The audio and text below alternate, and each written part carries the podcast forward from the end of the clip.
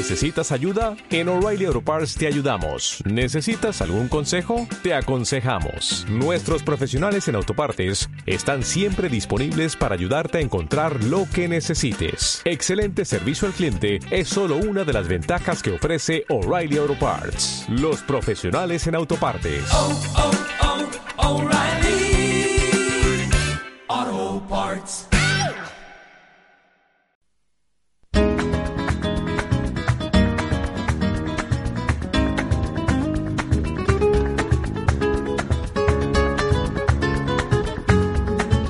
Comienza Clarines y Timbales, un programa presentado y dirigido por Diego Humanes.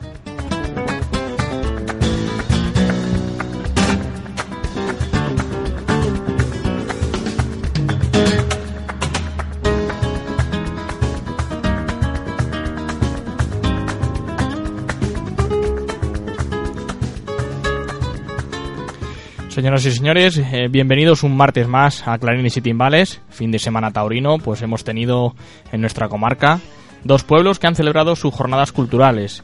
Recas que empezaba desde el pasado jueves y se prolongaba hasta el sábado, y Yuncos que lo realizaba en una sola jornada durante el día de sábado. Con integrantes de las asociaciones taurinas de cada lo- localidad, resumiremos lo que aconteció en estas jornadas taurinas. José Moreno, buenas tardes. Y Fernando Sánchez, buenas tardes. Buenas tardes, Diego. Buenas tardes, Diego. Un martes más aquí en la radio Illescas eh, para hablar de toros eh, y ya empieza todo lo bueno, sobre todo aquí en la comarca de la Sagra, el este fin de semana torino que hemos tenido en Recas y en Yuncos, eh, especialmente también para ti, Fernando Sánchez, eh, de, de que te, te tocó a ti estar en el Círculo Taurino Campo y Plaza de Yuncos. Pues sí, la verdad es que fue un sábado muy muy intenso, pero la verdad es que, que muy bonito a la vez, porque pues bueno, eh, se vio pues recompensado todo el todo el trabajo para pues para realizar nuestras jornadas. Pues más tarde, con un compañero tuyo de esa eh, misma asociación eh, taurina, pues resumiremos lo que tuvo lugar en esa tercera jornada de tauromaquia. Haremos lo propio con la Asociación Cultural El Quite de Recas con su presidente José Luis Bravo. Y también a las puertas del fin de semana, el pasado viernes se celebraba el sorteo de la posición en la que actuarán los novilleros seleccionados en el certamen Alfarero de Plata de Villaseca de la Sagra. Con nosotros se encuentran los estudios de Radio Illescas, Jesús Hijosa, alcalde de esta localidad, que será nuestro protagonista principal en el programa de hoy para hablarnos de este Alfarero de Plata y de todos los proyectos que tiene Villaseca de la Sagra para este año 2014.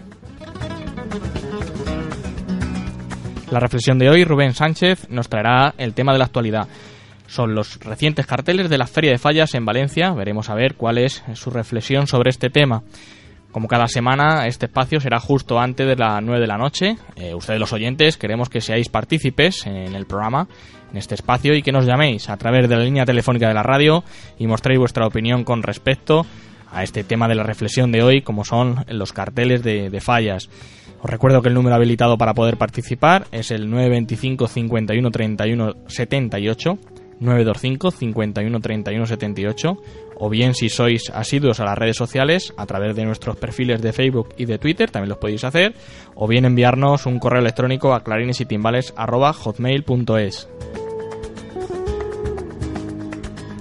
La entrevista de hoy, el matador de toros, eh, Paulita, nombrado triunfador de la Feria de Valdemorillo, al cortar dos orejas a un toro en la corrida de Ana Romero del pasado domingo. Ya en la recta final, toda la actualidad taurina, las principales noticias que han ocurrido en la pasada semana, todo lo reseñable también de lo que está ocurriendo en la temporada americana. Cerraremos como siempre el programa con nuestra célebre sección de música. Hoy lo vamos a hacer con un paso doble llamado Olé mi torero, compuesto por el toledano Joaquín Anaya e instrumentado por la banda de música de Madridejos, también de Toledo. Recuerden que nos pueden sintonizar en el 107.8 de la FM para la zona de la comarca de la Sagra y en internet para todo el mundo mediante la página web del programa en www.clarinesytimbales.es. Ya sabéis que si no tenéis oportunidad de poder escuchar el programa en directo, lo podéis hacer el sábado a partir de las 12 del mediodía, o bien como siempre mañana, a través del podcast del programa en el portal www.ivox.com y también en nuestra página web. Recuerdo una vez más que si queréis asistir en directo presenciar el programa, estamos en la calle Rafael Alberti, edificio Casa de la Cultura, en la primera planta. 8 y 12 de la tarde de este martes 11 de febrero, programa número 96 de Clarines y Timbales. Llueve y Yescas, por lo tanto, a escuchar la radio, a escuchar el programa taurino de la radio de Yescas. Una breve pausa y a la vuelta empezamos.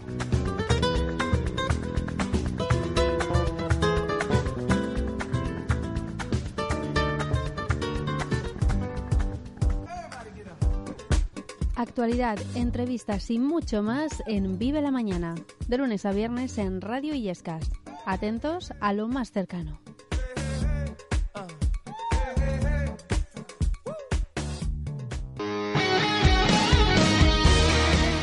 Radio Illescas, estamos en Twitter. Síguenos en arroba Radio Illescas.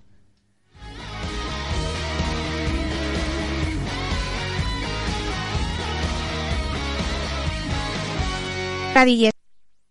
Hola, soy Joselito de Vega, matador, matador de toros y profesor de la Escuela Taurina de Toledo. Yo también escucho clarines y. Hola, soy Raúl Cervantes, banderillero de toros. Os espero en Radio Illescas todos los martes de 8 a 9 y media de la noche.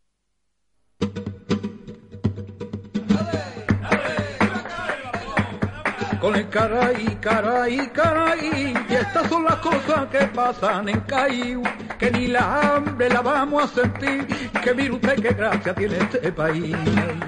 Con el caray, caray, caray, caray, que estas son las cosas que pasan en 8 y 14 de la tarde empezamos eh, esta primera parte del programa de Clarines y Timbales aquí en Illescas en el 107.8 de la FM a través de las ondas hercianas para toda la comarca de la Sagra o a través de internet para todo el mundo a través de nuestra nueva página web www.clarinesytimbales.es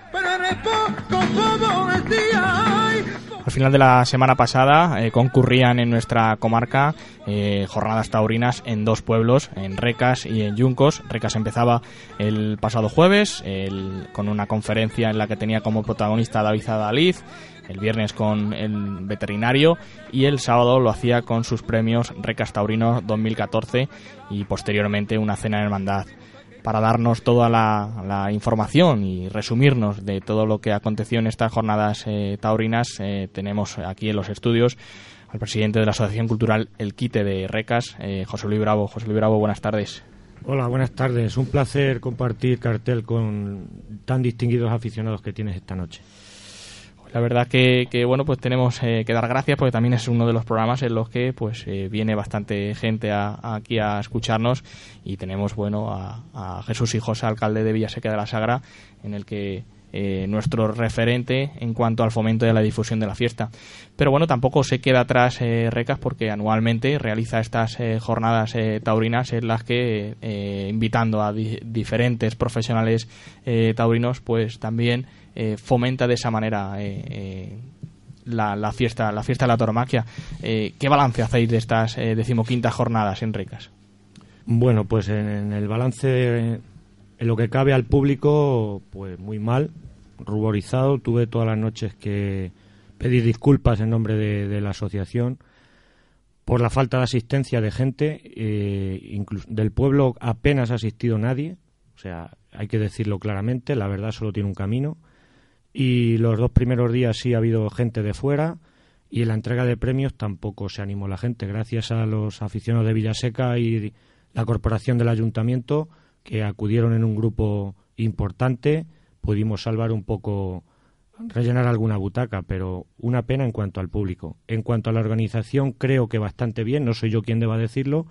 Aquí Jesús y Enrique, que estuvieron presentes el último día, pueden dar fe. Josué también estuvo el primer día y creo que son terceras personas o otros asistentes los que deben dar la opinión. Por parte de la Junta y de la asociación, pues está feo también decirlo, pero orgullosos, ¿no?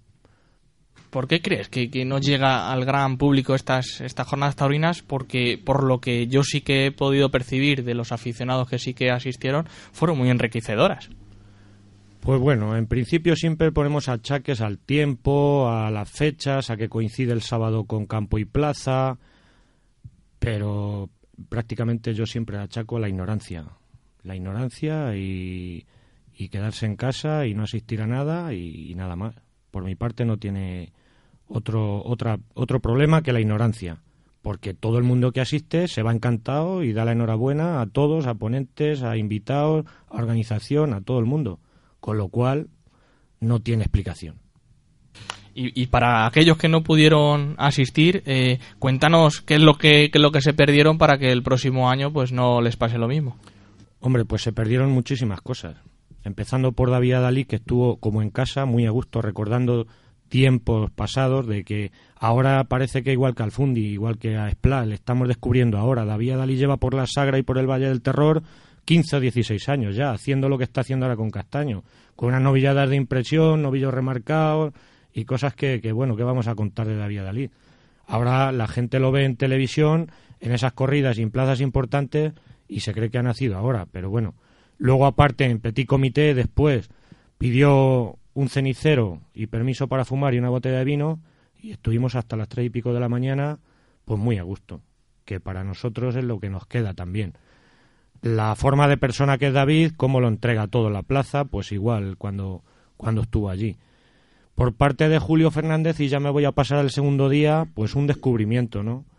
Él está acostumbrado a dar eh, simposium para veterinarios y venía, nos dijo que venía tipo prueba para el aficionado, no sabíamos cómo iba a quedar la cosa, si con datos iba a aburrir, y sin embargo fue una ventana de, aire fresco, nos descubrió un montón de cosas basadas en la alimentación del toro, y luego también en Petit Comité, pues nos destapó un mundo por descubrir de pullas, de sangrías de toros, de pitones, y claro, el que dice la verdad, pues aquí también tiene un mundo detrás en contra.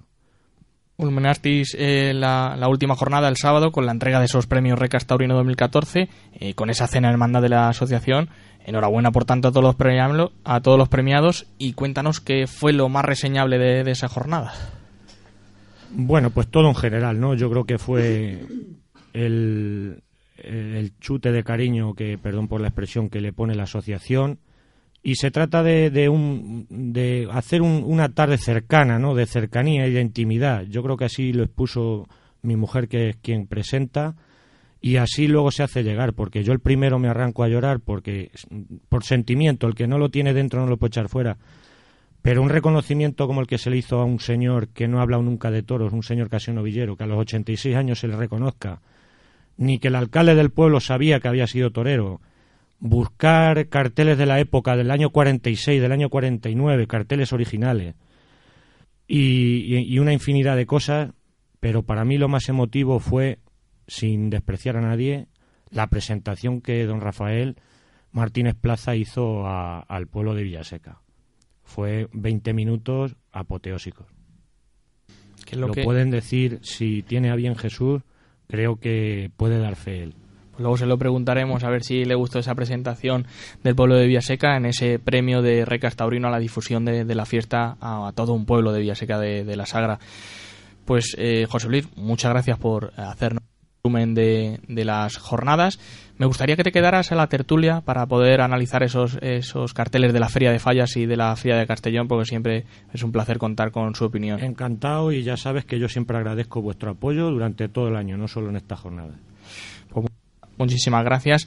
Y a partir de las eh, 9 de, de la noche tendremos esa tertulia con eh, eh, José Luis, con nuestros colaboradores Josué y Fernando y analizaremos esos carteles de la Feria Fallas y de la Feria Castellón. Ahora nos vamos a ir hasta, hasta Yuncos, de Recas nos vamos a Yuncos porque en la jornada del sábado tuvieron lugar esa tercera jornada de tauromaquia ya que realiza el Círculo Taurino Campo y Plaza y lo vamos a hacer a la limón entre Fernando Sánchez, que también es integrante de esta asociación, y de Carlos Rodríguez, que le tenemos al teléfono, al que ya le damos las buenas tardes. Carlos, buenas tardes. Buenas tardes, Diego. Buenas tardes a todos. ¿Qué balance eh, personalmente, eh, ahora comentaremos con Fernando, haces eh, de, de esa tercera jornada de tauromaquia del Círculo Taurino Campo y Plaza de Yuncos?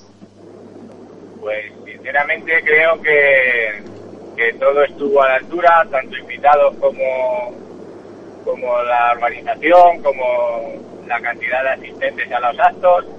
Creo que todo salió como pensábamos y, y la verdad que después de tanto esfuerzo y tanto trabajo que nos había llevado a organizarlo, eh, la verdad que reconforta mucho el, día y, y lo bien que lo pasamos todos.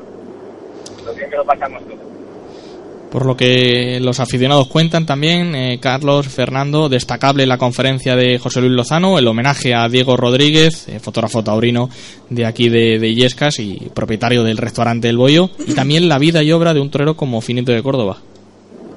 La verdad que eh, siempre cuando sientas a alguien eh, de la importancia de José Luis, pues, pues no te queda nada más que de ir eh, descubriendo y, aprendiendo pues, pues toda una vida dedicada al toro, ¿no? Y, y contó multitud de anécdotas y la verdad que la charla fue sensacional, sensacional, por encima de las expectativas. Y, bueno, pues luego el plato fuerte de la noche con Pinito y con Acevedo y con Javier, pues igual, eh, estuvo genial, se sintió como si estuviera en el sillón de su casa, habló de multitud de cosas que no esperábamos ninguno y, y igual hizo la charla muy amena y muy interesante para todo el mundo. Fernando, tú que viviste en primera persona esa conferencia de José Luis Lozano, ya que te tocó eh, moderarla, te vimos ahí en el, arriba en el, en el escenario, ¿qué balance haces igual? Pues eh, como comenta Carlos, ¿no? Un balance pues muy positivo. Creo que fueron unas jornadas pues muy completas, muy equilibradas en todas, pues bueno, en todas las, las, las charlas y en los actos, pues bueno, que, que hubo fuera de las charlas. Eh, lamentar pues el mal tiempo que hizo, que quizá no ayudó en, a la hora del encierro infantil, pero yo creo que fueron, como digo, pues unas jornadas muy equilibradas. Y en cuanto, pues bueno, a la que a mí me tocó moderar, pues la verdad es que fue una delicia acompañar a, a José Luis Lozano, ¿no? En, pues bueno, en esa, pues eh, eh, en esa charla que nos dio a todos y, y, cómo, pues bueno, cómo, cómo nos, nos encandiló contándonos pues anécdotas de sus tiempos eh, de apoderamiento a pues a las grandes figuras de la época, ¿no? Y, y cómo nos contó pues eh, con esa perspectiva histórica pues eh, pues cómo se, se fundó pues eh, el encaste Núñez no y cómo y cómo llega hasta sus manos y, bueno y pues todo el proceso de, de selección que, que han llevado a cabo pues desde que desde que decidieron comprar el, el encaste Núñez Hablamos, Carlos, por tanto, de, éxito en estas te- terceras jornadas, eh, con esa aceptación de, de la afición eh, que acudió a, a- durante toda la jornada de sábado. Supongo que ahora pues dará eh, mucho, eh, reconfortará ese, ese cariño y a pensar en nuevas actividades para este año. ¿Ya tenéis pensado en alguna? Sí, claro, sí. La verdad es que sobre todo la seriedad de, de todas las conferencias, el, eh, no sé, el cumplimiento con todo lo establecido en el cartel, no sé, todo ese tipo de cosas te ayudan a, a, a- te reconfortan pues para, para iniciar nuevos proyectos, ¿no? La verdad, y bueno, pues sí, ya tenemos prevista una reunión la próxima semana para analizar entre todos la, los pros y los contras de esta jornada que hemos pasado y pues eso, comenzar y empezar a pensar en nuevos proyectos que, que tengamos pues para eso, para seguir fomentando nuestra afición y la de los demás, que es muy importante también. Pues enhorabuena al Círculo Taurino Campo y Plaza de Yuncos por esa eh, tercera jornada de taromaquia y a seguir para adelante, Carlos. Bueno, pues muchas gracias Diego y muchas gracias a todos. Muy bien, buenas noches. Buenas noches.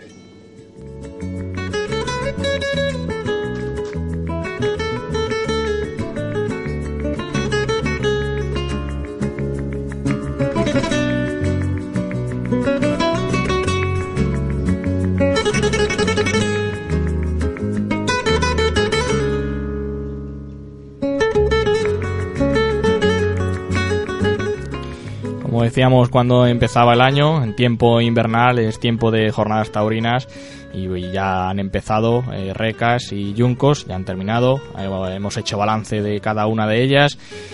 Positivo en lo que en lo que a conferencias se refiere, a lo que a profesionales se refiere, un poco menos el- la asistencia de público, también un poco condicionada por el por el tiempo que hizo durante esta esta final de semana pasada pero con las miras siempre de seguir hacia adelante, de luchar por la fiesta de la tauromaquia para poder acercar esta fiesta tan bonita a aquellos aficionados eh, que de alguna u otra manera lo ven desde otras eh, perspectivas y que tengan por lo tanto un canal de, información, un canal de acercamiento para que se pueda incorporar a esta fiesta que a nosotros tanto nos gusta.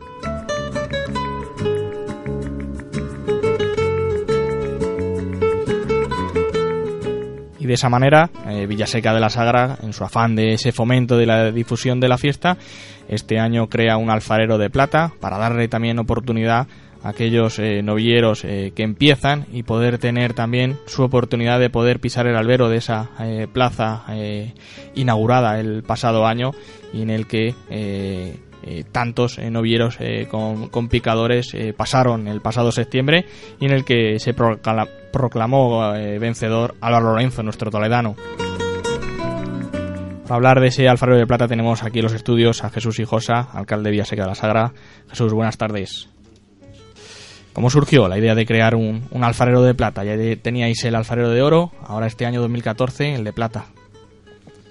Bueno, pues dando vueltas a la imaginación y intentando apoyar un poco, pues, las iniciativas de los chavales que ahora mismo se encuentran en un momento difícil, porque realmente en muchos de los pueblos que conocemos de aquí de la Sala están dando ya sin picadores y ahí prácticamente han desaparecido en todos los sitios. Y al ver que esto se ponía muy difícil para ellos, y ya sé que siempre está volcado con el con la promoción del toreo, porque si hemos, si algo hemos tenido claro desde que llegamos al ayuntamiento es la promoción, no el, el ir a espectáculos grandes de corrida de toros ni corrida de rejones, eso se queda para otros porque para un ayuntamiento pequeño es muy difícil presupuestariamente equilibrar una feria, entonces siempre hemos apostado por la base y ya consolidado el fareo de oro, pues vimos también que se podía mantener un certamen con un aire fresco también para el tema de los chavales sin caballos. Entonces, madurando y ya con la plaza fija y demás, pues pensamos en, en ponerlo en marcha y este año pues es la primera edición y esperemos que todo resulte como esperamos. La verdad es que sí, porque se, se disparó, ¿no? El número de aspirantes al certamen, en, las expectativas que teníais era más o menos de unos 80 chavales y, y se tuvieron casi 114 inscripciones, ¿no? Sí, realmente han sido muchos y tarea difícil elegir de entre 114 chavales 25 porque realmente el nivel es muy alto. Hay chavales que perfectamente se han quedado fuera que perfectamente podían formar parte de los 25 que están ahí. Pero bueno, luego al final, pues o bien por la forma de torear de uno, gustándole más al, a la comisión que más o menos ha estado un poco ordenando el, el orden de la actuación de los, de los chavales, pues al final tiene que ser 25 y, y están ahí los, los chavales que, que van a formar parte de, este primer alfarero de plata. Y las ganaderías, eh, Conde de Mayalde, Fernando Peña, El Ventorrillo, Victoriano del Río, Monte Alto y repite en la final, el día 12 de abril, la, ganadería de, de Conde de Mayalde. ¿Cuáles ha- han sido los criterios para seleccionar estas cinco ganaderías eh, de los tentaderos? ¿Encastes? ¿Regularidad de cada ganadería? Quizás. Hombre, se ha mirado mucho en la regularidad de las ganaderías, pero también aparte de eso, una de las comodidades que también nos, nos- de cara al presupuesto era la cercanía a Villaseca, porque realmente los ganaderos no se ha puesto, no se ha puesto ningún, ningún problema a la hora de, de, de traernos las vacas ni las becerras. Pero, por ejemplo, porque Ricardo Gallardo me dijo, si te hacen falta 10, 10, si te hacen falta 20, 20, pero claro, el porte ahora mismo San José del Valle no es lo mismo que al Castañar, no es lo mismo que a lo de Fernando Peña, está en Talavera. Entonces, pues también viendo un poco, para que el presupuesto no se fuese por encima, pues sea lo más cercano posible a Villaseca. Entonces, pues se ha pensado también un poco esta ganadería de máximo prestigio y además donde también hemos comprado algunas veces novillos para lidiar en novillas con picadores y, por eso este, este primer certamen se ha elegido esta ganadería que creo que tienen solvencia suficiente. Y luego también se pensaba en abrir un poco más los encastes, pero por ejemplo eh, Flor de Jara, que también se brindó, pues tienta de muy pronto las becerras y ya no tiene ninguna para, para estas fechas. Entonces, pues bueno, al final han tenido hasta cinco. Porque para eh, más o menos eh, eh, situar al, al aficionado, eh, el certamen alfarero de plata no es- son propias una novia sin picadores, sino son unos tentaderos públicos que se realizarán todos los sábados desde el día 8 de marzo hasta el día eh, 5 de abril, teniendo esa final el sábado 12. Eh, ¿Cuál va a ser? Eh, porque yo creo que para, para muchos aficionados de aquí de la comarca de la Sagra es nuevo este esta, este tipo de festejos. ¿Cómo va a ser la dinámica de estos eh, tentaderos públicos? Bueno, pues la dinámica es como, en sí como un tentadero, como un tentadero en una, en una ganadería. Lo único bueno que se han puesto algunas condiciones. La dirección del tentadero la va a llevar directamente el ganadero, no la va a llevar ni el ayuntamiento, ni la empresa, ni nadie, que es la, la empresa del ayuntamiento.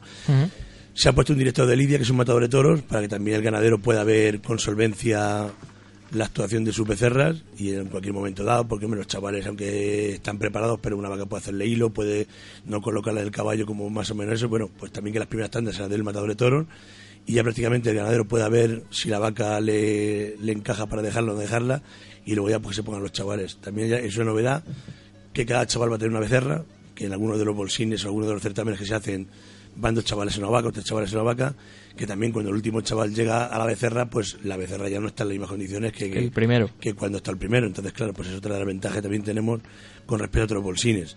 Y sí que, sí que creo que hay que valorar muy importante lo que hay un director de Lidia que siempre de cara también a los chavales a poder rectificar, pues también le da una solvencia de que pueda estar a la altura de las circunstancias. Pues eh, para tener información de todos los aficionados, como digo, empezará este sábado el 8 de marzo eh, con la ganadería del Conde Mayalde, una becerra para el director de Lidia, para Eugenio de Mora y las cinco restantes para los novilleros Diego de Llanos, José Antonio Pérez, Abraham Reina, Jesús Bayor y Ángel Sánchez. Seguirá el sábado 15 de marzo con la ganadería de Fernando Peña, Igual, una becerra para el director de Lidia, López Simón, y las cinco restantes para José Ramón Jiménez, Carlos Aranda, Amor Rodríguez, Pedro Jesús Merín y Joaquín Galdós. Sábado 22, el, el director de Lidia será Sergio Serrano, y los novilleros Juan Martínez, David Bolsico, Romero, Luis David Adame, Juan Antonio Juanito, Adrián Enche, la ganadería del Ventorrillo. El sábado 29 de marzo, el director de Lidia Matías Tejela y con ganado de Victoriano del Río, los novilleros que actuarán serán Daniel Menes, Carlos eh, Corradini, Álvaro García Alvarito, José Carlos Carballo y Aquilino Girón. Y el último de los tentaderos públicos, el director de Lidia Fernando Cruz, la ganadería de Monte Alto para los novilleros Aitor Darío El Gallo, Alessis Sendín, Juan Antonio El Paquera, Luis Pasero y Daniel Soto. Como decimos, sábado 12 de abril, eh, seis eh, ya novillos de Conde de Mayalde para los triunfadores de cada tentadero. El, premio para el ganador, que a qué podrá optar el que sea eh, proclamado ganador de este alfarero de plata.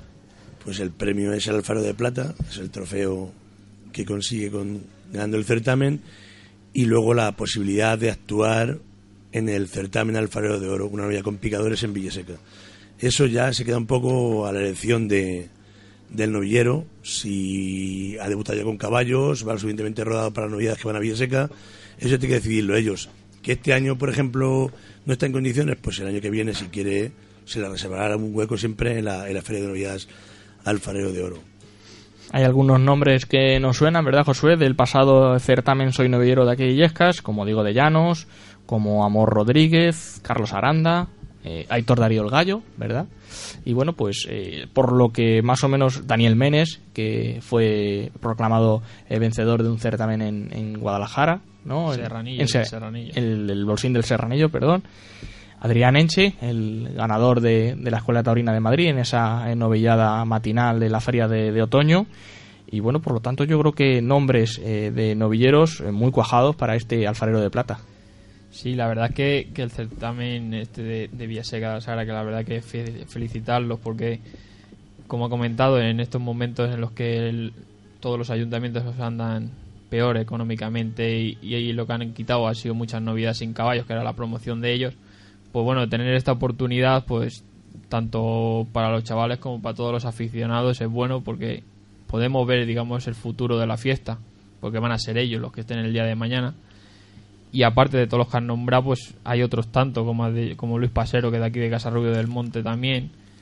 Y sobre todo, eh, novilleros de toda la, la geografía española, incluso internacional, por Juan Martínez de Francia, luego está Joaquín Galdós y el, El, el Luis David Adame es Adame, que es el hermano, hermano. de Joselita Adame, era eh, mexicano. Entonces, podemos ver ya no solamente como el certamen de Soy Novillero, que, vemos, digamos, a los novilleros castellano-manchegos, aquí podemos ver a todo el panorama español, incluso internacional.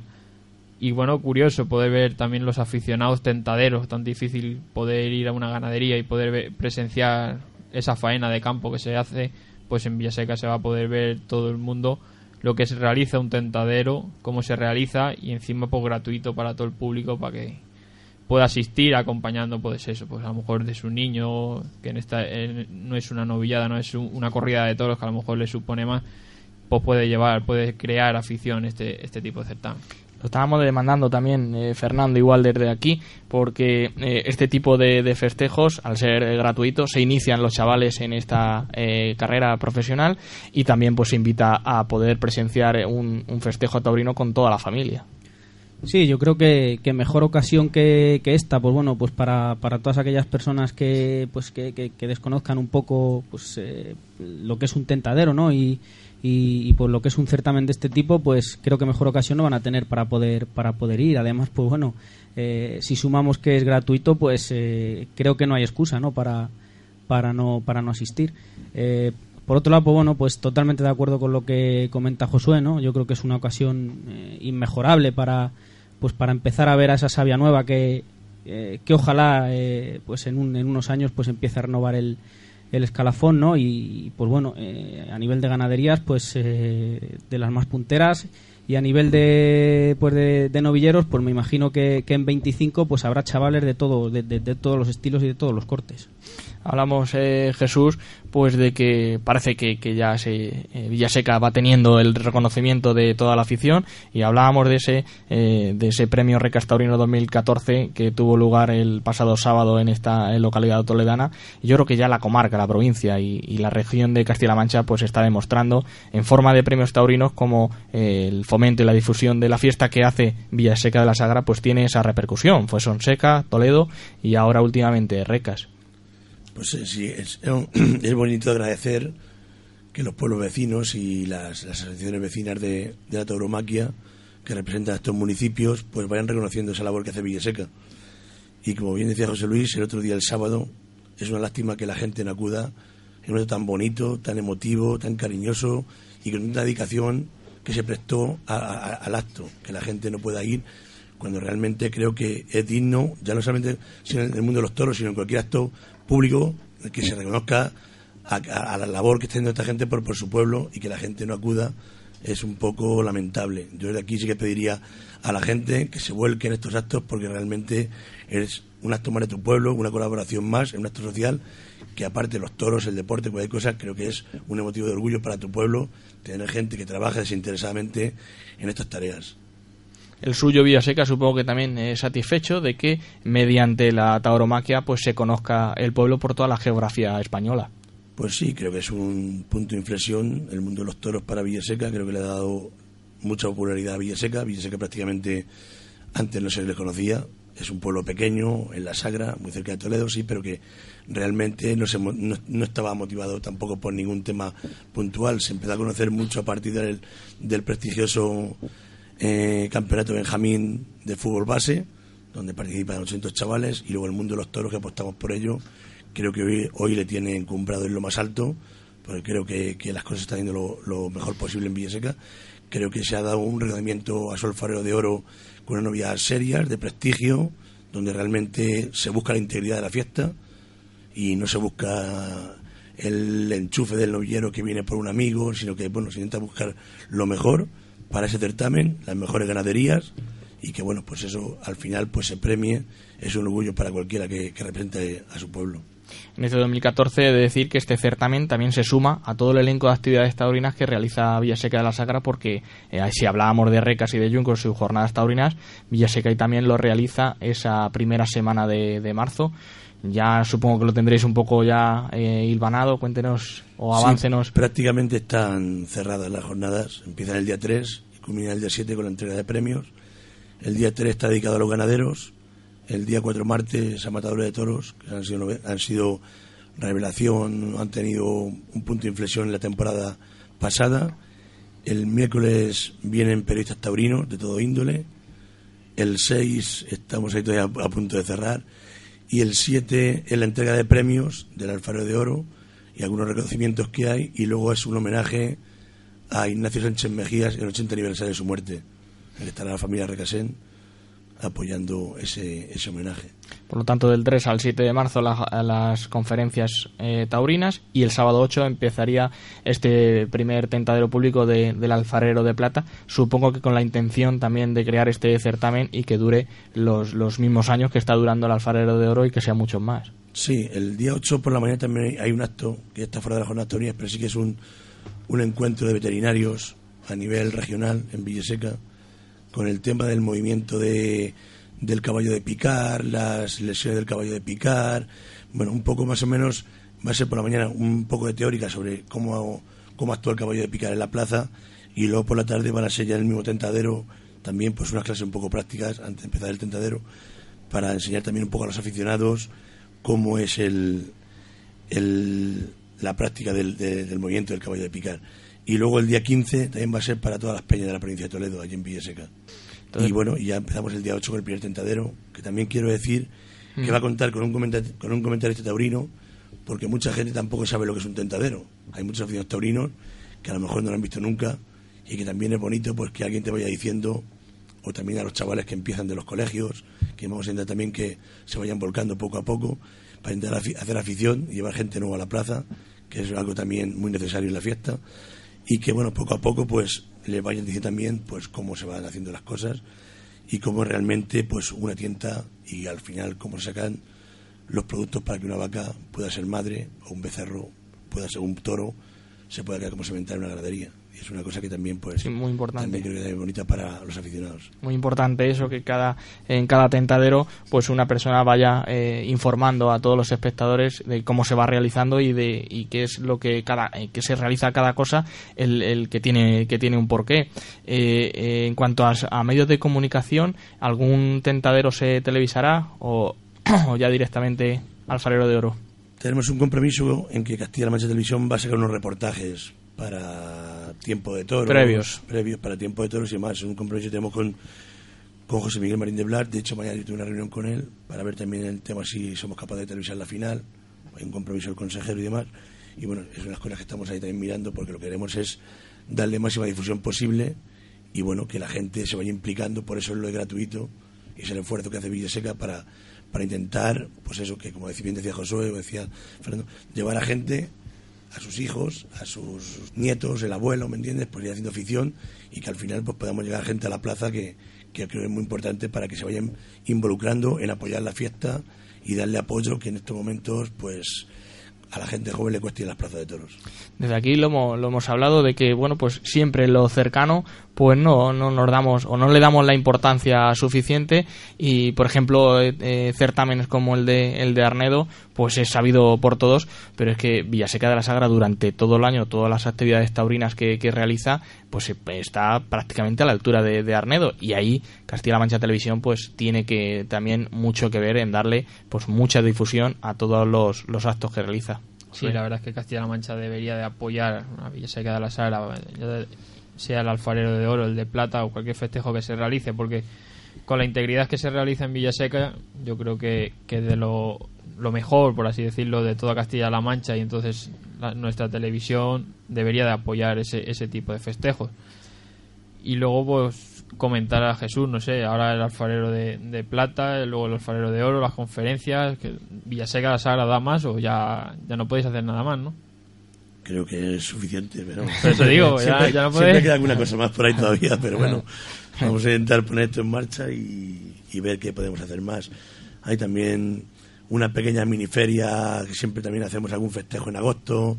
Estamos pensando ver una cosa espectacular que también gusta, mucho los rejones en Villaseca y hay una idea también de que a lo mejor se pueda dar una corrida de rejones porque también siempre en la feria siempre se metía una, pero bueno, al final, al, al hacer el certamen de novilladas, hemos apostado porque las novilladas sean en la feria y luego lo que se puede hacer por fuera, pues es un, una cuestión ya de, de, de sacarlo fuera de, de las novilladas. Y apostando por los festejos populares. Sí, ya sabéis que en Villaseca gustan mucho los encierros. También hay este año una idea que, bueno, quería dejarlo un poco para sorpresa más adelante, pero bueno, ya que estamos aquí, vamos No, a aprovechar el tirón. No nos escucha Que nadie. las Y ondas hay- siempre son buenas. Y hoy hay fútbol, Jesús. O sea Las que ondas no, siempre son buenas. no nos escucha nadie. Y es la idea hacer un concurso de, vamos, hacer en los encierros un concurso de encastes.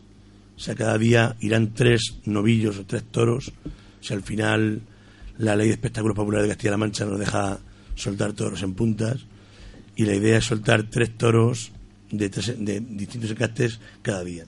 O sea, unos, unos carteles de promoción y en lo que ya se han visto, por ejemplo, algunos encastes que, bueno, hoy están un poco prácticamente aislados de, de la fiesta de los toros y no es que los queramos reivindicar, pero sí que están ahí y han dado mucha gloria a esta, a esta fiesta y creo que, que merecen estar en, en lo más alto. Por lo tanto igual trabajando eh, de la misma manera y de, con el mismo empeño que en las novillas del alfarero de oro, también en esos festejos populares, en esos sueltas de reses después de, de los encierros de los novillos que se lidian por la tarde, en esos, en esos sueltas de reses, eh, como digo, trabajando de la misma manera para que Villaseca igual sea un referente en cuanto a festejos eh, populares. La verdad es que reconforta poder escuchar eh, esas palabras y poderle tener tan cerquita a- de aquí de, de Illescas, eh, Villaseca de la Sagra, para poder acercarnos durante los primeros días de septiembre a presenciar todo este tipo de, festejos. Del alfarero de oro, como bien dices, pues ya veo que estáis eh, trabajando, cuatro novilladas, Sí, en principio van a ser cuatro novilladas, que prácticamente están ya muy definidas. Tres están ya prácticamente, bueno, sin reseñadas solamente hay una, las otras dos están para reseñar en el mes que viene o incluso a lo mejor a último de este mes, que es la de Baltasar Iván, que está vista por encima pero sin reseñar, la de Fuente Imbro y la que está reseñada es la de, la de Flor de Jara. Se van a abrir un poco los encastes.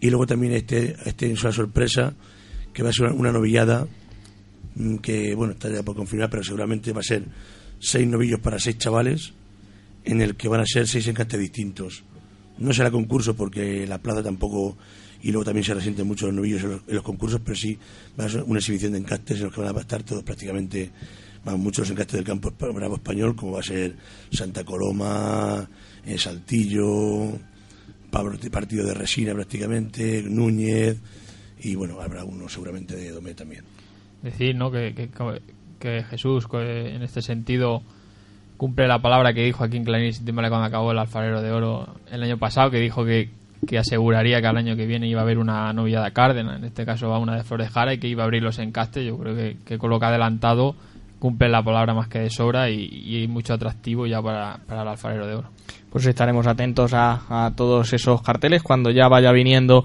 la época de, ese alfarero de, de oro. Antes este alfarero de plata, el sábado 8 de marzo a las 4 de la tarde. Todos los tentaderos serán a la misma hora, 4 de la tarde. eh, gratuitos para todos los públicos, en el que un periodista especializado taurino irá comentando todo lo que vaya sucediendo en el ruedo. 25 chavales que optan al premio, el ganador, en el que podrá tener la opción de poder, o no debutar, pero sí poder eh, estar dentro de esas eh, cuatro novilladas, en principio, de ese alfarero de oro. Jesús, enhorabuena por esta iniciativa, que lo veníamos eh, eh, pues eh, demandando de que los chavales tengan pues un, un sitio, un certamen eh, para poder abrirse hueco en esta carrera profesional tan tan dura y, que sea Villaseca de la Sagra, como digo, tan cerca, pues la verdad es que a nosotros nos, nos viene fenomenal y ojalá y tuviéramos muchos Jesús y José en la comarca de la Sagra y, y en toda España y, y bueno, pues en definitiva mucha suerte en este certamen y ya iremos hablando de cómo va el resultado. Muchas gracias, Diego. Pues nada, a vuestra disposición y, que sea todo como estaba previsto. Muchas gracias por haber estado hoy con nosotros. Buenas noches.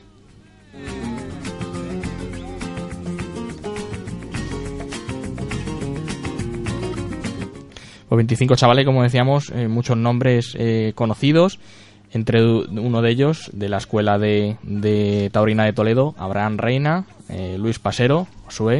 Eh, estaremos especial atentos a ellos para, para ver si se cuelan en esa finalísima de- del 12 de abril. Y igual que hablábamos de cuando Álvaro Lorenzo ganó el alfarero de oro y que ojalá podamos tener un, un torero en nuestra, en nuestra eh, provincia, que podamos tener también un novillero en nuestra provincia y que pueda debutar con picadores. Sí, aquí en el alfarero de plata, el que está de la escuela de Toledo, como has dicho, Abraham Reina. Luego Luis Pasero pertenece a la escuela de, de Madrid. Luego está Diego de Llanos, que está empadronado en Esquivias. Y luego, bueno, pues, como decimos, hay de todas las, las provincias de Castilla-La Mancha, porque tenemos a Pedro Jesús Merín, de Albacete, Adrián Enche, que, que está de la Escuela Taurina de Guadalajara. De Ciudad Real tenemos a... ¿Adrián Enche? No, Adrián No, Enche de la de Escuela de Guadalajara, Guadalajara, perdón. Pero el... A Carlos Aranda, perdona. Que que no me- los, chavales que hay. le- claro, le- Carlos Aranda de la, de la escuela de Ciudad Real. Y que, bueno, que es de allí, ¿no? De Ciudad Real. Y luego, sí, luego de, de Andalucía, pues tenemos a, a Daniel Soto de Sevilla, Carlos Corradini, Jesús Bayor, luego de la escuela de Colmenar Viejo, Ángel Sánchez, Álva- Álvaro García Alvarito. Bueno, de, de la escuela de Badajoz, David Bolsico, José, Juan Carlos Carballo, los que hemos hablado de internacionales, digamos, de Huelva, Ramón Jiménez. Pues, pues aquí estaremos atentos a- al resultado de, de todos ellos. Cada martes eh, hablaremos de, de cada público y estaremos muy atentos a ver quién son esos eh, cinco chavales que optan a esa finalísima del 12 de abril. Son las 8 y 52 minutos y como siempre, desde que empezó eh, este año 2014, unos minutitos antes de las 9, tenemos el espacio de la reflexión con Rubén Sánchez. Rubén Sánchez, buenas tardes. Hola, buenas tardes. ¿Qué nos traes hoy, esta semana? Bueno, pues esta semana vamos a hablar sobre los carteles de, de fallas. Pues todo tuyo, tu reflexión. Esta semana la nota de actualidad la ponen los carteles de la primera feria a celebrarse en la plaza de primera categoría, la de fallas en Valencia. Repasando las combinaciones, encontramos algo necesario para lograr dar oportunidad y sacar cantera en un futuro. Y es que se han programado tres novilladas picadas, además de las sin caballos, en las que llama la atención el encontrar un doblete, el de Román, novillero de la tierra que, apoderado por un socio de la empresa, encuentra su oportunidad en dos tardes, en vez de abrir el abanico de chavales. Tampoco hay que pasar por alto que en estos tres festejos la procedencia de los novillos es la misma, será por aquello de la igualdad de oportunidades. Eso sí, luego no pongamos el grito en el cielo cuando la monotonía siga ganando terreno en pro de lo, previsible en los festejos. Esto de la falta de variedad es algo que sigue presente después a lo largo de los festejos mayores del serial, pues de las ocho corridas de a pie, tan solo dos distan de la misma línea, la de Adolfo Martín y la de Cubillo, por su aportación al guiso de Sangre Osborne y Núñez. Caso este de Núñez del Cubillo más que, más que destacable, pues pasa en pocas temporadas de los carteles de campanillas al de los mediáticos. Quizás sea falta de regularidad, quizá, quizás sea que algún toro soltase la cara, como se dice ahora, o lo más probable, que para que salte el bueno hay que hacer esfuerzo con los que no lo son tanto. Ahí queda la duda y cada cual sus conclusiones saque. Llama también la atención en cuanto al elenco ganadero la elección de un hierro cuya corrida fue rechazada al completo la pasada feria, para un cartel de renombre, caso este el de Zalduendo, en este mano a mano del que pueden santas chispas entre Castella y Perera. Un cartel del que finalmente quedó fuera Talavante, al no cerrarse su contratación en la feria, pues pedía dos tardes, evidenciándose su falta de fuerza en los despachos, una vez ha entrado en la senda independiente frente al apoderamiento anterior por parte de una casa grande. Otra de las ausencias de la feria es la del salmantino Juan del Álamo, joven emergente que ha tenido la dignidad de ser dueño de su hambre, rechazando la corrida de Fuente Imbro, y cada cual sus conclusiones saque, pero dudo que por tema de ganado. Eso sí, esperemos que sus compañeros del G5 no tarden en salir a su defensa, pues parece que lo de las ofertas irrespetuosas no está solo circunscrito a los despachos de la maestranza. Aunque en este caso no haya habido problema con ellos, ya que guardando la idiosincrasia y personalidad histórica del coso, la feria va bien nutrida de nombres de la parte alta, cuatro de ellos con doble presencia, además de contar con otro de los platos fuertes de aquella plaza, los toreros locales, representados en la figura de Ponce y Jesús Duque, que toma la alternativa, echándose de menos a un torero de adopción, entre comillas, que fue César Jiménez, quien tras tres puertas grandes va a pasar por su cuarta temporada sin hacer allí el paseillo, aunque sin cargar la feria de espadas valencianos, que daban sello de su poco oficio en las corridas duras, en lo que me parece un acierto por parte de la empresa. Reseñable también el hecho de que Fandiño, a falta de corridas encastadas, entre junto a Escribano y Cid en un cartel un tanto inusual, con la corrida de Jandilla, pero en la misma línea de la temporada pasada de medirse en las ocasiones justas frente a los primeros espadas, o estos con él. Una feria en la que la variedad y la promoción de jóvenes valores, salvo alguna excepción, brilla por su ausencia, pero que goza de gran interés para el público general por lo rematado de sus carteles en cuanto a primeras figuras. ¿Qué os parece? Pues eh, para nosotros, eh, Josué y Fernando, eh, y para los oyentes, eh, tienen el 925 51 31 78 también para dar su opinión. Josué, Fernando. Yo si me dejáis quiero hacer una comparación con Castellón y, Valencia sobre las dos ferias. Castellón, eh, vemos, eh, empieza la feria con una corrida de rejones, Sandy Cartagena, Diego Ventura, Leonardo Hernández, es decir, el mismo cartel que, la corre- que en Fallas. O sea, no hay atractivo ninguno, ya que en los dos sitios es el mismo, la misma terna. Luego, Castellón, Ponce, Morante, Manzanares. Y en Valencia tenemos a Ponce, Morante, Manzanares más el Juli. Yo creo que tampoco hay un atractivo ahí que cambie en el cartel. Perera, Castela y Talavante en Castellón. Y tenemos Perera y Cas- y Castela en Valencia mano a mano. ¿Qué, qué podía haber sido? Y Que podía haber entrado sido, pero- Talavante que- pero que- luego se quitó, es decir, se cayó del cartel. Seguimos igual. Y luego tenemos el cordobés, Padilla y Efandi. Tenemos en Valencia a Padilla, a Efandi y a Luque. Sea, cambia Luque por, por el cordobés. Yo creo que, que con estos carteles, que prácticamente son similares en una plaza y en otra, yo creo que el atractivo eh, es poco, por decir nulo. Y encima luego tenemos que las dos plazas pues se encuentran muy cerca, digamos, una de otra, en las mismas fechas. Entonces el aliciente aún es menor. También tiene que ver mucho que los empresarios pues eh, estén conjuntamente también en la plaza de, de Madrid. Entonces, pues eh, sea uno, uno y otro en una ciudad o en otra prácticamente los mismos carteles. Pues en Fernando. Madrid nos podemos esperar también prácticamente lo mismo. Entonces. Sí, bueno, yo mm, totalmente de acuerdo con, con el análisis que ha hecho Rubén ¿no? y con lo que está comentando Josué. Creo que hay una, una falta de imaginación tremenda ¿no? a la hora de confeccionar los carteles, eh, siempre más de lo mismo. Y bueno, a mí me llama la atención que, pues bueno, que muchas, en muchas ocasiones se, se intente justificar la no inclusión de ciertos toreros, eh, alegando que, que no hay tantas plazas para, para tantos toreros y, y vemos que en, pues bueno, que en, la, que en la Plaza de Toros de Valencia, en la Feria de Fallas, por un lado hay un mano a mano y por otro lado hay una corrida de cuatro, de cuatro espadas. Con lo cual, pues bueno, es un, me parece un poco un contrasentido, ¿no? Eh, y luego, pues a nivel ganadero, pues qué decir, ¿no? Eh, pues que se echa, se echa en falta, pues, eh, pues, pues toros de, de- de- de otras procedencias y, y no siempre, pues, pues lo mismo. Y para terminar, eh, eh, tú, Rubén, porque me gustaría que con los invitados que hoy tenemos en el estudio sigamos eh, hablando, pero también me gustaría saber tu opinión. Bueno, pues mi opinión es... Aparte de la reflexión, claro. La, la que os he intentado exponer, ¿no? Mm. He intentado exponer por las dos partes, ¿no? Por un lado, sí, el interés que, crea ese remate, ¿no? De los primeros espadas, pero también, ¿no? Esa falta de variedad alarmante.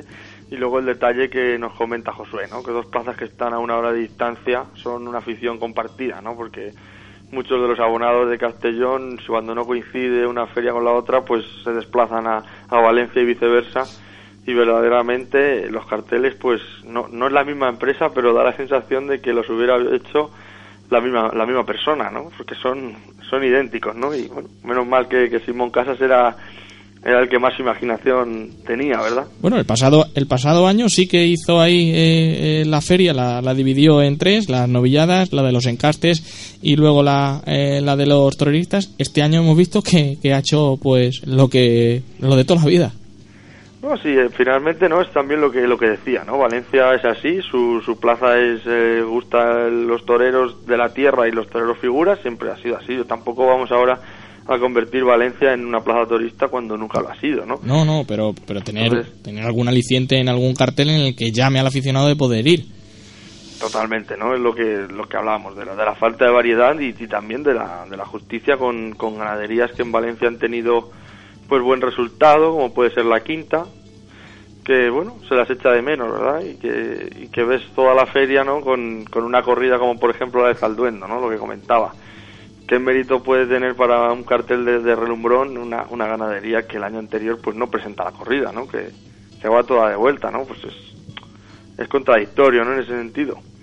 Pues sí, igual que hablamos de los eh, eh, de los triunfadores en el ruedo que se tienen que ganar al año siguiente, eh, poder eh, incluirse en un cartel de la ganadería lo mismo. Si, Hombre, un, claro. si un año no está bien, no debería de venir al año siguiente. Totalmente.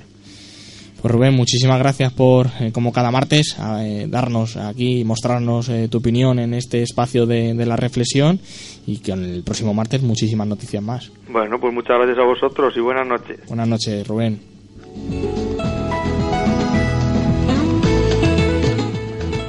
Con Rubén Sánchez alcanzamos las 9 de la noche, en la que hacemos una muy breve pausa y vamos a seguir hablando de, de esta feria de, de fallas de, de Valencia y también dando o desgranando la feria de la Magdalena de, de Castellón.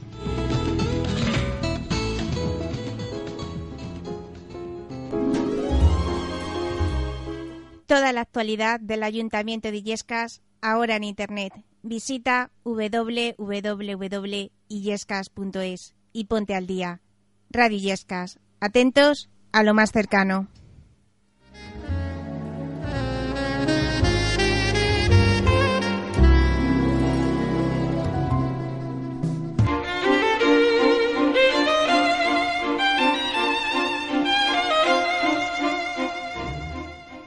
Escuchas Radio Yescas en el 107.8 de la FM.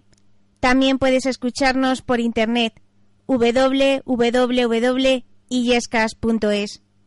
Contacta con nosotros en el 925 51 26 62 o escríbenos a radillescas@illescas.es. Radio Illescas, atentos a lo más cercano.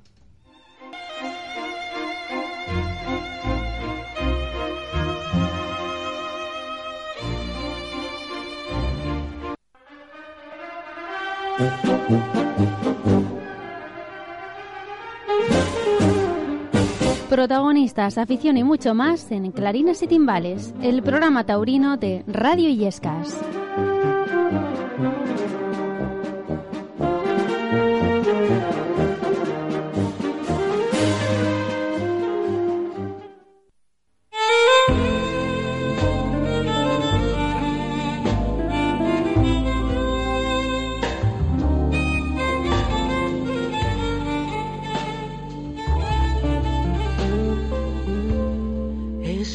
Calle del almíbar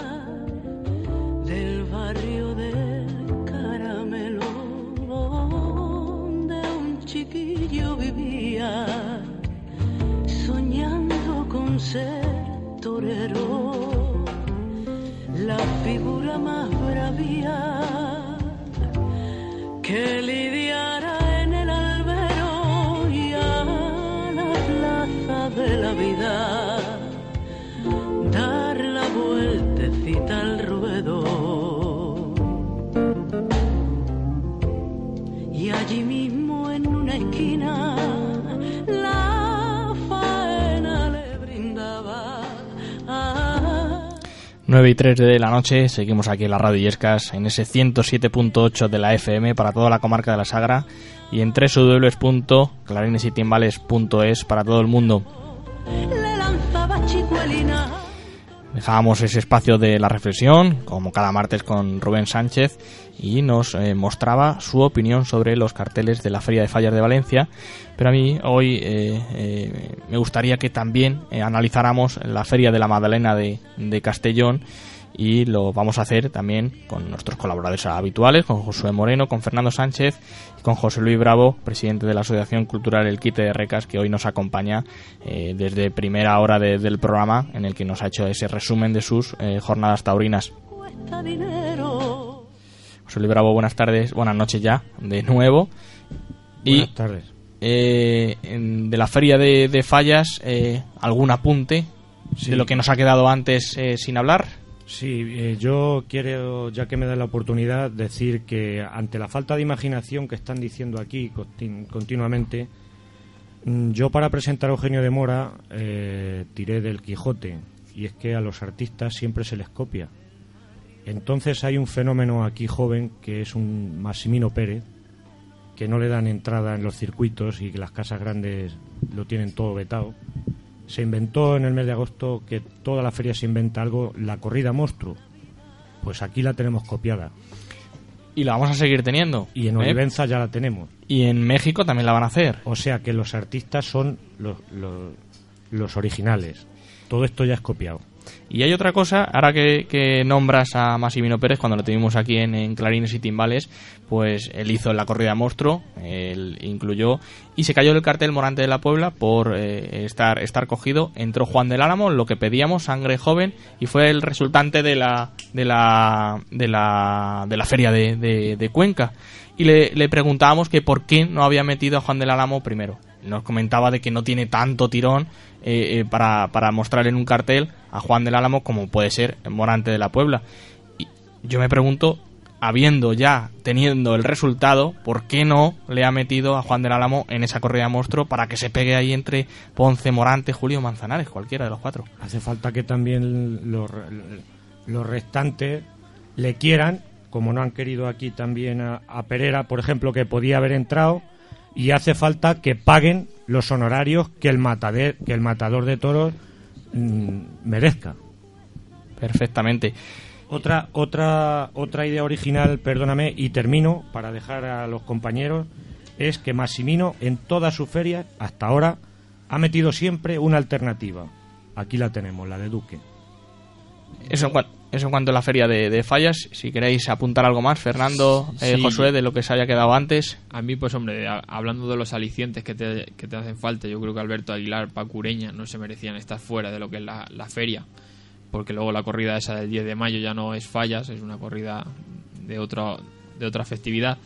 Y claro, eh, esos, ese- esos toreros, junto con Ferrera, incluso con Adame, con Fortes, con Fandiño, Escribano, que son los que pueden dar guerra, solo los encartelan ellos solos y te dejan las figuras en otro cartel solo como bueno pues entre amigos por así decirlo. Entonces claro no vemos esa rivalidad que echamos en falta también eh, entre los toreros. A luego y aparte de- del elenco ganadero que, que el año pasado bueno pues presencia en una como una feria digamos de encastes y otra torerista que en el cual ah, metían a Fuentimbro también a pesar de ser domés pero teníamos eh, la de eh, Adolfo Martín luego teníamos Miura y Alcurrucén creo que era la otra y no recuerdo mal, Hmm. pero que este año nos quedamos solamente con Adolfo Martín para, digamos, los, los aficionados más turistas.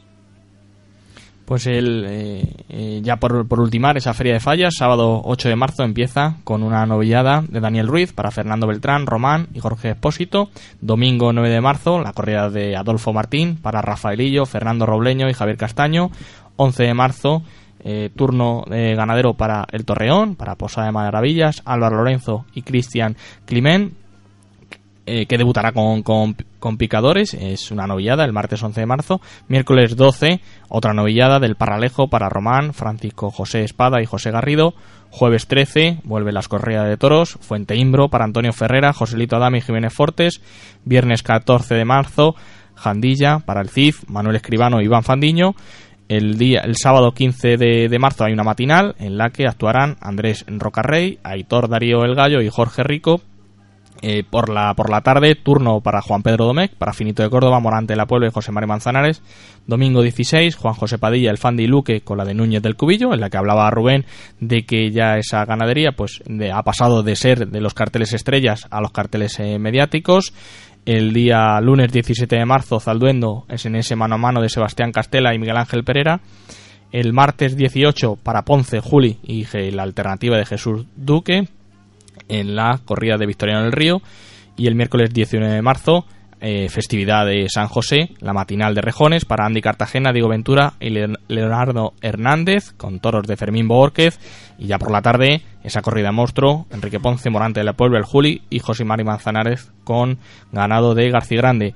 Adelantaba Josué la Feria de la Magdalena por tener la similitud de la, eh, de la Feria de Fallas de Valencia. La Feria de la Magdalena se iniciará el domingo 23 de marzo con ese Andy Cartagena, Diego Ventura y Leonardo Hernández, aquí con toros de los Espartales. La novillada picada Vicente Soler, Jorge Espósito y Barea para los novillos de Prieto de la Cal, en los que eh, los vimos el pasado viernes en Valdemorillo.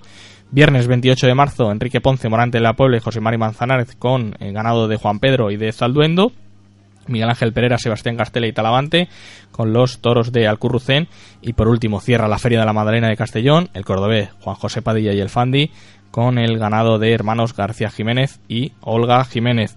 De esta feria, Fernando, José Luis y Josué. Bueno, pues como ha comentado antes Josué, pues prácticamente un calco, ¿no? De, de la de fallas. Quizá pues eh, eh, cabe destacar pues eh, la novia de Prieto de la Cal y la corrida de Alcurrucén, ¿no? Que, que, bueno, pues que son cinco espectáculos y de los cinco pues hay, hay, hay dos, dos corridas, una novillada y una corrida de toros, pues bueno, de diferente encaste al, al, al de siempre, ¿no? Y luego, pues bueno, pues el domingo día 30 de marzo, pues con la, con la corrida de García Jiménez y, y Olga Jiménez, pues eh, bueno, creo, creo que está todo dicho, ¿no? Con la inclusión de, esa corrida ahí. Yo, por lo menos yo creo que en esas cinco corridas la que más aliciente tiene es eh, cómo sal- saltarán esos toros de Alcurrucén y cómo lo lidiarán Pereira, Castela y Talavante. El resto, como decíamos, igual que en Fallas, igual que puede ser eh, Madrid, igual que podrá ser cualquier otra plaza. Sí, incluso la, la novillada de Prieto de la Cal, hombre, ha recibido muchos palos por la, por la novillada de Valdemorillo, que la verdad es que no salió buena. Y hay que decirlo, cuando sale malo, sale malo, y, si sale bueno, sale bueno, desde sea del encaste que sea. Esperemos que la novillada de, Castellón no sea esa, sobre todo por, por, por- tanto por el ganadero como por los propios novilleros que bueno que, que se enfrentarán a una novillada que creo que totalmente diferente a la que se pudo ver el viernes en Valdemorillo. Luego, pues bueno, tenemos Juan Pedro Domez Alduendo, que no, no completa, digamos, ninguna de las dos, los seis toros, es tres y tres, no sé el motivo exacto de por qué han hecho eso. Y luego, bueno, pues tener en Castellón a Ponce, Morante, yo creo que es un atractivo, como dices, al, Currucén con, con esos tres toreros, pues bueno, que no suelen meterse en ninguna corrida que no sea Domés, pues bueno. No Pereira- le llamaremos como una gesta, pero que Pere- bueno, que por lo menos... Pereira sí que lidió en Alicante. Y en Madrid, en, en Madrid. Isidro, pero bueno, que no es lo habitual, por así decirlo, que estos toreros salgan de- del encaste Domé. Y luego la otra corrida, pues bueno, pues será la, de- la corrida de Matilla, por así decirlo, con sus toros y sus toreros. Él se lo guisa, él Claro, se lo come. Luis. Exactamente, tú mismo lo has dicho, el guiso. No salimos a la compra ni vamos a, a preparar nada especial. No vamos a arreglar con lo que tenemos en casa, comemos tranquilamente y, y mañana Dios dirá, pues esto igual. Una más, lo hacemos con lo que tenemos aquí en la empresa y cumplimos el expediente y luego pues a quejarnos de que no viene la gente, de que ah, falta esto, falta tal. La novillada de Prieto de la Cal, muy interesante. Los apuntes del veterinario que estuvo en Recas. Hay que saber los problemas de alimentación, hay que saber cómo está el campo, hay que saber eh, los ganaderos tradicionales si quieren adaptarse a las técnicas modernas o no y luego los resultados pues están en la plaza. Pues eh, veremos a ver qué es lo que acontece en la Feria de la, de la Magdalena, pero sí pedimos a esos empresarios que a lo mejor nosotros, una radio local, pues no nos escuche, pero ¿de qué le sirve a Alberto Aguilar cortar tres orejas en Madrid el año pasado si no está en la Feria de, de Castellón? Sí está en la Feria de, de Valencia, pero el sábado 10 de mayo, no incluido en la Feria de Fallas, en el que pueda estar a todos esos, esos premios. Eh, Juan del Álamo, el poder eh, pelearse con esas figuras en, en Cuenca, pues no poder ir a ninguna de, estas ferias. Si, si pretendemos que, que la fiesta, pues, o que tenga competencia a las figuras, hay que incluirlos con, con ellas y así el público pues tiene ese aliciente de poder ir a la plaza a ver qué es lo que pasa hoy. Porque todos estos carteles son los mismos repetitivos del pasado año. Lo acabamos de comprobar, que son dos plazas que, como dice Rubén, estaban a una hora y prácticamente son los mismos carteles. Entonces el aliciente es cero. Y el problema yo creo que también es muchas veces, por así decirlo, del público, del aficionado, que, que muchas veces permite la comodidad de las figuras. Eh, y los apoderados empresarios, como son sus apoderados, a la vez son sus, los empresarios de su plaza, pues con más motivo aún, ¿no? Y yo creo que a las figuras no hay que llevarlas tan cómodas, pues van todo el año a su gusto, sino por lo menos que sea en ciertas plazas y ciertos puntos en los que de verdad tengan que dar la cara y que tengan que de verdad demostrar eso de, figura. Pues le preguntaremos a un torero de que eh, eh, triunfó el pasado domingo en la feria de Valdemorillo y está deseando poder entrar en esos carteles como es Antonio Paulita.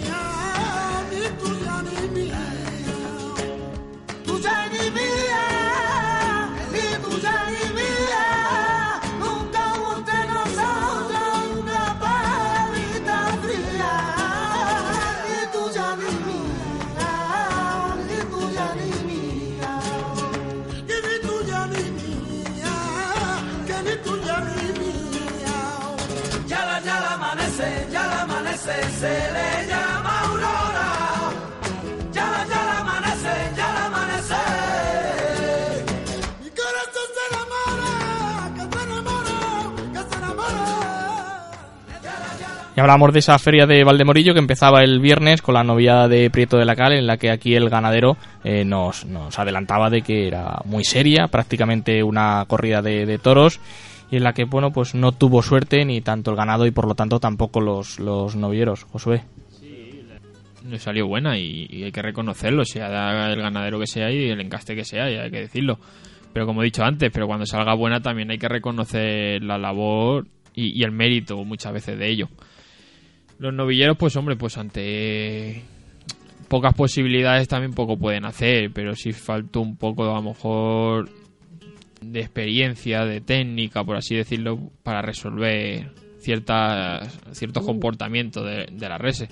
Luego, pues la- lastimar que, que uno de los novillos se descoordinó y bueno, pues tuvo que salir un sobrero. Que bueno, que el comportamiento fue similar. Si hubo a lo mejor quizás dos novillos que si pudieron dejarse más en la muleta y poder los chavales poder tener algo más de opciones, pero bueno, un poco entre ellos y la novillada, pues al final la novillada pues no, no tuvo, por así decirlo, triunfo. La- el sábado era la corrida de Luis Algarra, en la que eh, quien fuera triunfador se ganaba un puesto por Alberto Aguilar en la corrida de, de Ana Romero, en la que eh, lamentablemente no podía llegar en buenas condiciones y se caía de- del cartel, y se llevó la palma Manuel Escribano.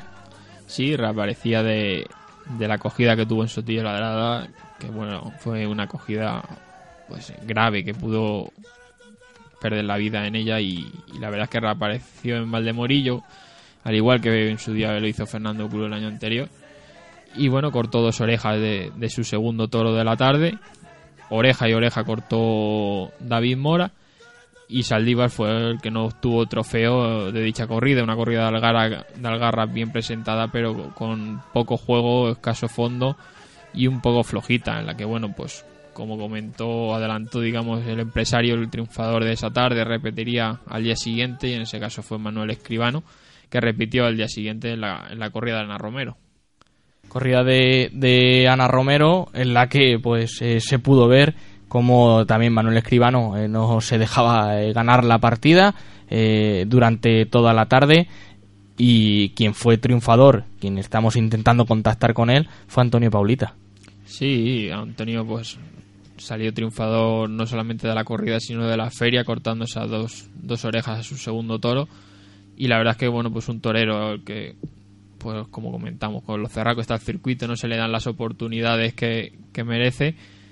En Valdemorillo la tuvo yo creo que la que la ha aprovechado muy bien a principio de temporada cerca de Madrid con una corrida torista con la televisión y saliendo a hombros pues y dejando sobre todo satisfecho a todos los aficionados yo creo que, que la ha aprovechado pero que muy bien y que ahora tiene que, que reivindicarlo durante toda la temporada. Una corrida de Ana Romero a mí personalmente no, no me gustó no llegó a ser o por lo menos para mí lo esperado tuvo interés pero no tuvieron No, llegó a romper ningún toro, ¿verdad? no, eso es lo que quería decir. ¿no? Yo me esperaba algún toro, sobre todo que, que en la muleta pues rompiera de verdad en Santa Coloma para adelante, no sé qué. Y iban un poquito a media altura, un poco con la cara distraída, que también es de Santa Coloma, pero me lo esperaba eh, en ese sentido mejor corrida. Tuvo interés porque hubo toros con casta, hubo toros que, que sí se vio la suerte de vara bien.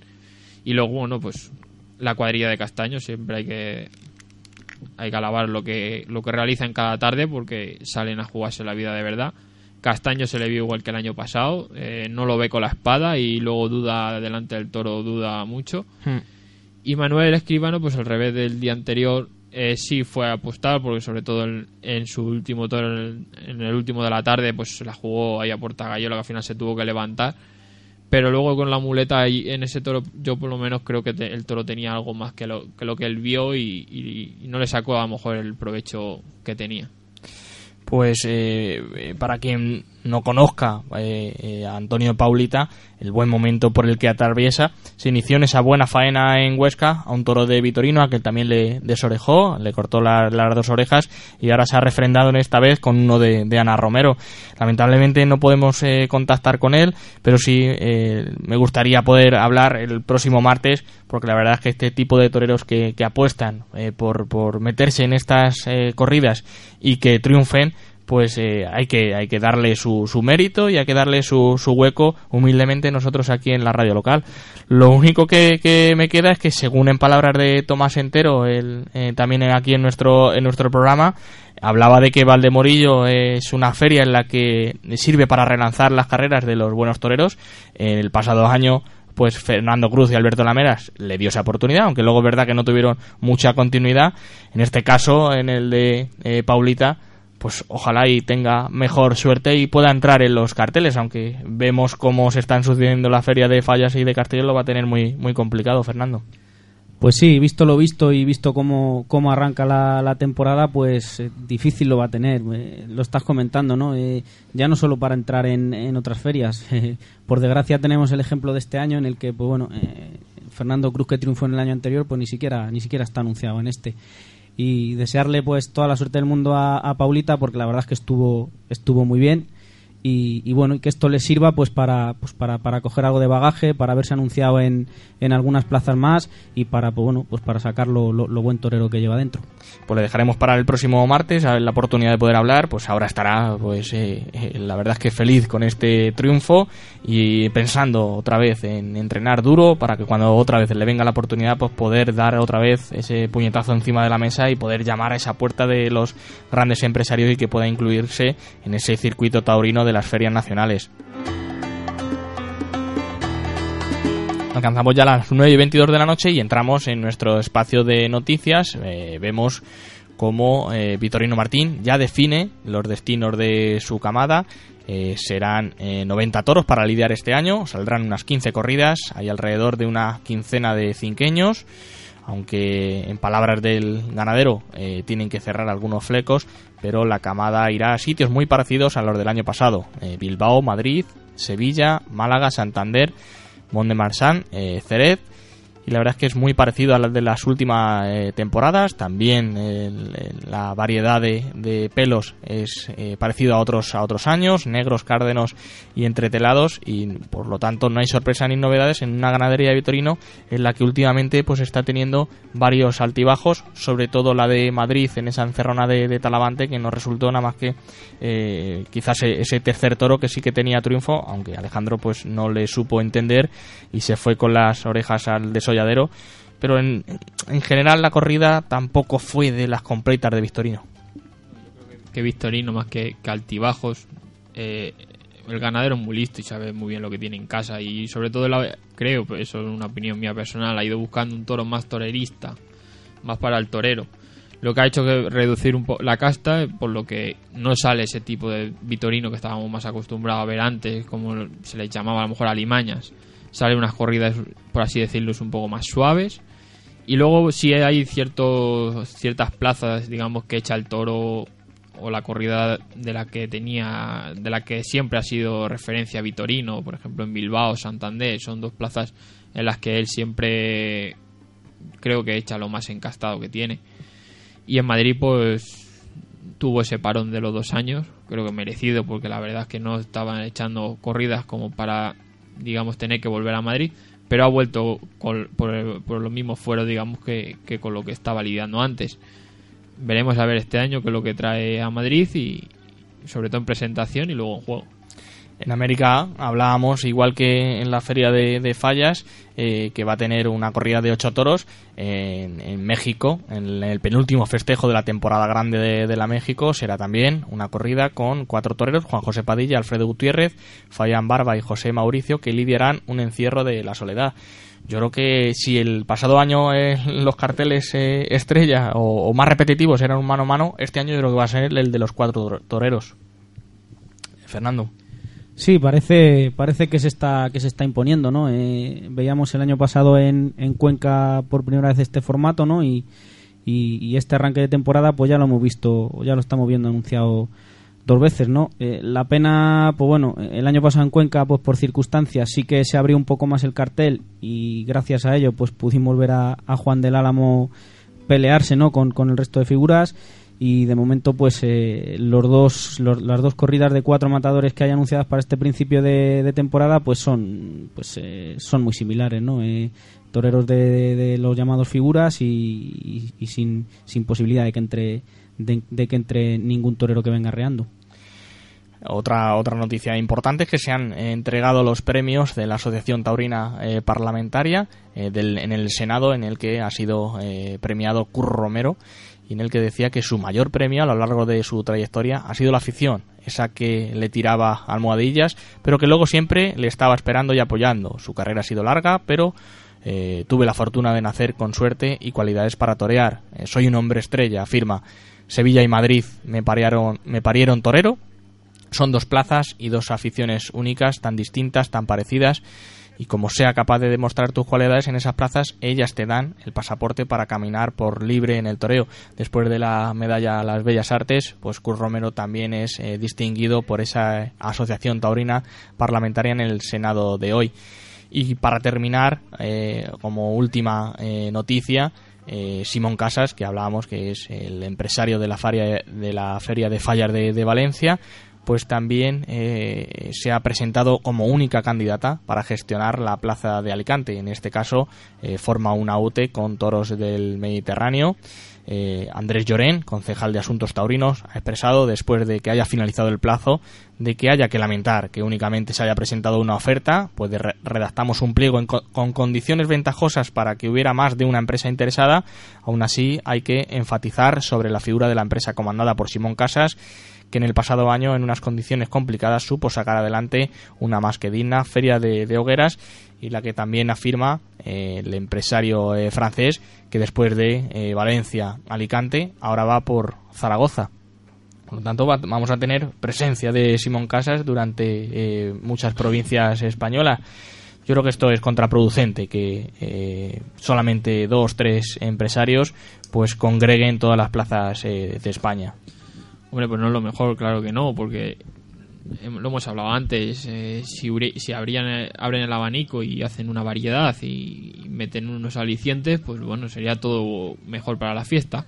Pero si, claro, ellos tienen a sus toreros, su ganadería, sus plazas, hacen sus cambios de cromos, al final lo que hacen, por así decirlo, lo que quieren, eh, la, la voz de la aficionada nunca tiene sentido en esto y, y seguiremos pues, viendo pues, los carteles de Valencia que coinciden con los de Castellón, pues serán prácticamente parecidos a los de Alicante y en el mismo aliciente tendrán Zaragoza. Ahí cambiarán un poco porque bueno, ahí la afición les reclama en ese sentido más, pero pero no lo mejor que una empresa con sus toreros, sus ganaderías, pues maneje prácticamente el panorama. Pues eh, veremos a ver si se hace con Alicante y veremos a ver cuántas empresas licitan por la Plaza de Toros de la Misericordia de Zaragoza. Alcanzamos ya casi las eh, 9 y 29 de, de la noche. Eh, ya prácticamente termina este número 96, Clarines y Timbales. No sin antes agradecer eh, Josué Moreno, Fernando Sánchez, que cada martes estéis en la colaboración del programa. Muchas gracias, Diego. Un placer como cada martes y seguiremos, ya queda menos para el 100. Pues ya va quedando menos, será en el mes de, de marzo y bueno, pues ya vamos eh, programando eh, y, y- y preparando ese programa número 100 que será especial para todos, para ustedes los oyentes. Eh, agradecer, eh, como cada martes, que hayáis estado al otro lado de la radio desde las 8 y 5 en ese 107.8 de la FM eh, para la comarca de la Sagra y también para todo el mundo mediante internet en www.clarinsitimbales.es. En el programa de hoy hemos tenido el resumen de las jornadas taurinas de la Asociación Cultural Taurina El Quite de Recas y de ese Círculo Taurino Campo y Plaza de Yuncos. Hemos tenido también a Jesús Hijosa, alcalde de Villaseca de la Sagra, en el que el próximo sábado 8 de marzo empezará ese certamen alfarero de plata a las 4 de la tarde y que eh, se prolongará durante 5 sábados más y su final el 12 de abril. Y luego también Eh, hemos tenido nuestro eh, habitual espacio de la reflexión con Rubén Sánchez, en el que nos ha traído su particular visión sobre la Feria de Fallas de Valencia, en el que luego también hemos realizado una tertulia con José Luis Bravo, presidente de esa Asociación Cultural El Quite de Recas, con esa Feria de la Magdalena de, de Castellón. Hemos desgranado todos los carteles y bueno, pues no hemos podido contactar eh, con Antonio Paulita, el triunfador de la Feria de, Val- de Valdemorillo 2014, pero sí me gustaría dejarlo para el martes que viene porque eh, eh, él apostó en Huesca por una corrida de Vitorino, cortó dos orejas, él también por motu propio entró en la corrida de Ana Romero, otras dos orejas, triunfador de Valdemorillo y hay que, pues nosotros los aficionados, eh, darle el mérito que, que tiene poder eh, torear una corrida de esas características y poder salir triunfador. Antes para terminar, como siempre, nuestra eh, sección de música taurina hoy lo vamos a hacer con un paso doble titulado Olemi Torero. Está compuesto por el toledano Joaquín Anaya y está interpretado por esa banda de música de Madridejos también de Toledo. 9 y 31 de la noche. Muy buenas noches. Un saludo de quien les habla, de Diego Humanes. Adiós.